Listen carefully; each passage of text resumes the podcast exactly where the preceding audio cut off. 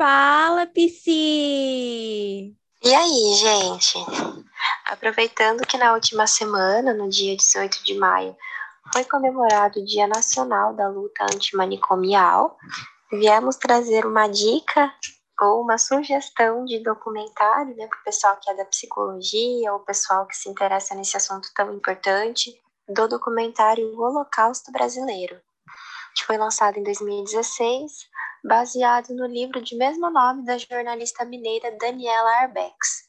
O documentário é um relato sobre as mortes e maus tratos vivenciados por mais de 60 mil internos no Hospital Psiquiátrico Colônia, fundado em 1903, localizado na cidade mineira de Barbacena, que passou a ser, inclusive, chamado de Cidade dos Loucos. Então, através de um amplo trabalho de investigação, médicos, funcionários, internos, políticos e jornalistas entraram em cena para apresentar uma denúncia sobre o modo de tratamento psiquiátrico equivocado e criminoso. É os dias de hoje, a pessoa que apresenta algum transtorno mental ainda é vista com certa segregação e preconceito, imagina no passado. Nos seus primórdios, a, a psiquiatria ainda não estava suficiente desenvolvida para cuidar do doente, o Estado não estava preparado para amparar esse cidadão, e o próprio processo de adoecimento, de declínio cognitivo do indivíduo, acabou resultando em torturas, privações, maus tratos, até culminar no genocídio institucionalizado de cerca de 60 mil pessoas. Isso somente em um hospital psiquiátrico, né? A gente imagina os tantos outros espalhados pelo Brasil e pelo mundo que não praticavam o mesmo tipo de barbárie.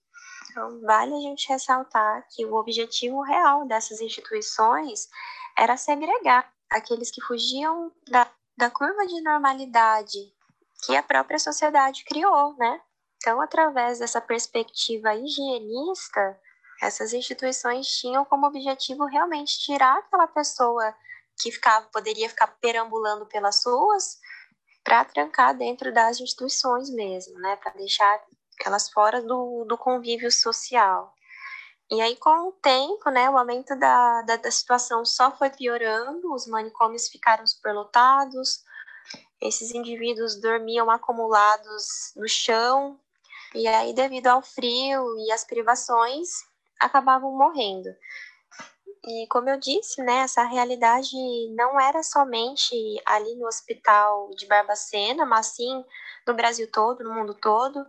As, as violações de, de direitos humanos eram rotina, eles eram privados de liberdade, isolados de tudo e de todos, não tinha alimentação correta, roupas, água, higiene, enfim, não viviam em situações compatíveis com a vida. E a partir disso, né, o que a Ana falou, é bom a gente lembrar sempre que esse período foi considerado como o Holocausto brasileiro, porque a gente conhece o Holocausto que aconteceu na Alemanha, que também foi horrível, houve diversas mortes, mas aqui no Brasil a gente não tem muito esse conhecimento da, do que aconteceu em Barbacena. Muita gente nem sabe o que aconteceu, muita gente nem entende dessa luta antimanicomial e ainda continua citando hospitais psiquiátricos como manicômio, como um lugar para enjalar, enjalar os loucos. E aí, essa é uma coisa muito importante no nosso histórico, né?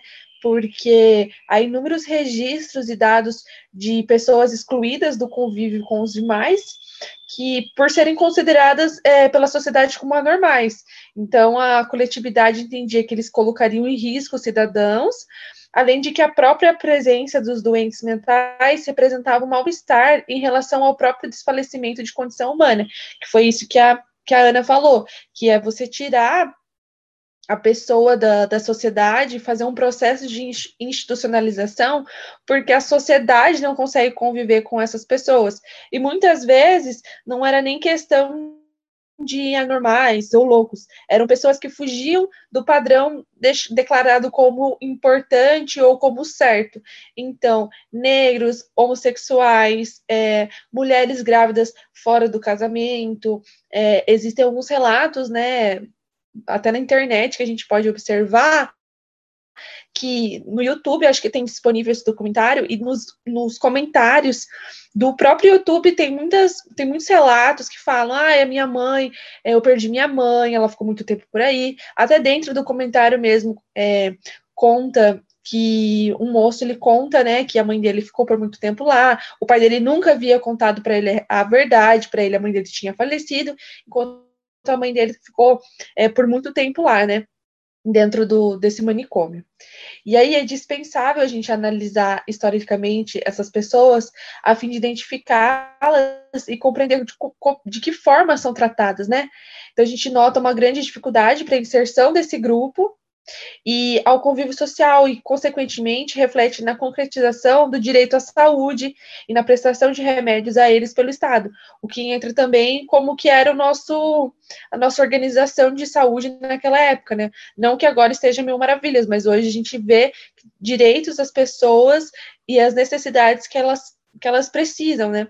Uma coisa que é importante também a gente falar é sobre o paradigma de institucionalização, que aconteceu bastante com, com pessoas deficientes que eram institucionalizadas, e na institucionalização, é, ela sempre era evidenciada através de prisões, asilos, hospitais é, psiquiátricos mesmo, em que as pessoas ficavam enclausuradas por serem consideradas marginalizadas, doentes e deficientes.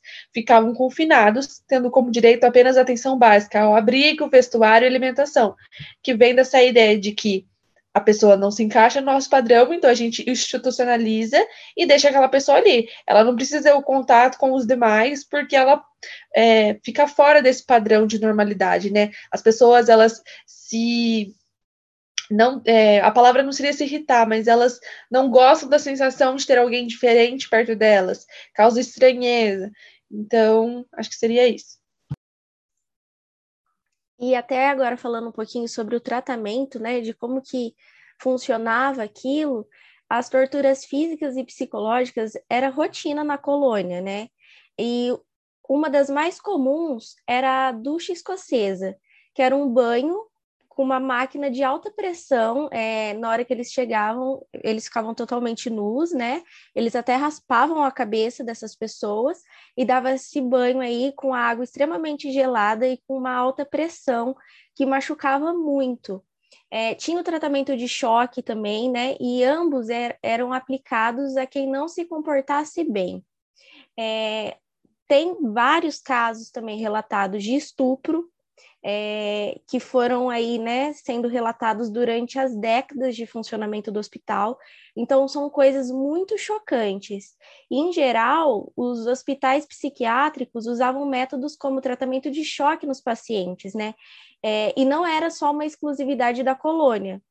É, a situação começou a mudar com uma revolução no sistema de saúde mental proposta pelo psiquiatra italiano Franco Basaglia, né, lá na década de 1960, e com o movimento antimanicomial criado no Brasil em 1987, é, que queria né, que as instituições tivessem um perfil de tratamento e de reabilitação, e não de prisão como que era. E a terapia de choque surgiu na década de 1930 como uma alternativa experimental para tentar, é, para tratar casos de psicopatologias graves. Outro problema também que era muito grande era sobre a superlotação.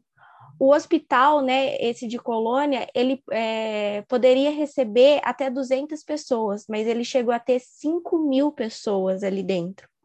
E, assim, um número, né, exorbitante. E para comportar essa, esse tanto de gente né, nesse espaço, o Colônia ele começou a trocar camas por capim. Então as pessoas deitavam no chão e no capim e não tinha uma higienização disso, era coisas bem precárias. A desumanização né, se espalhava pelos 16 pavilhões, onde faltava água encanada e alimento.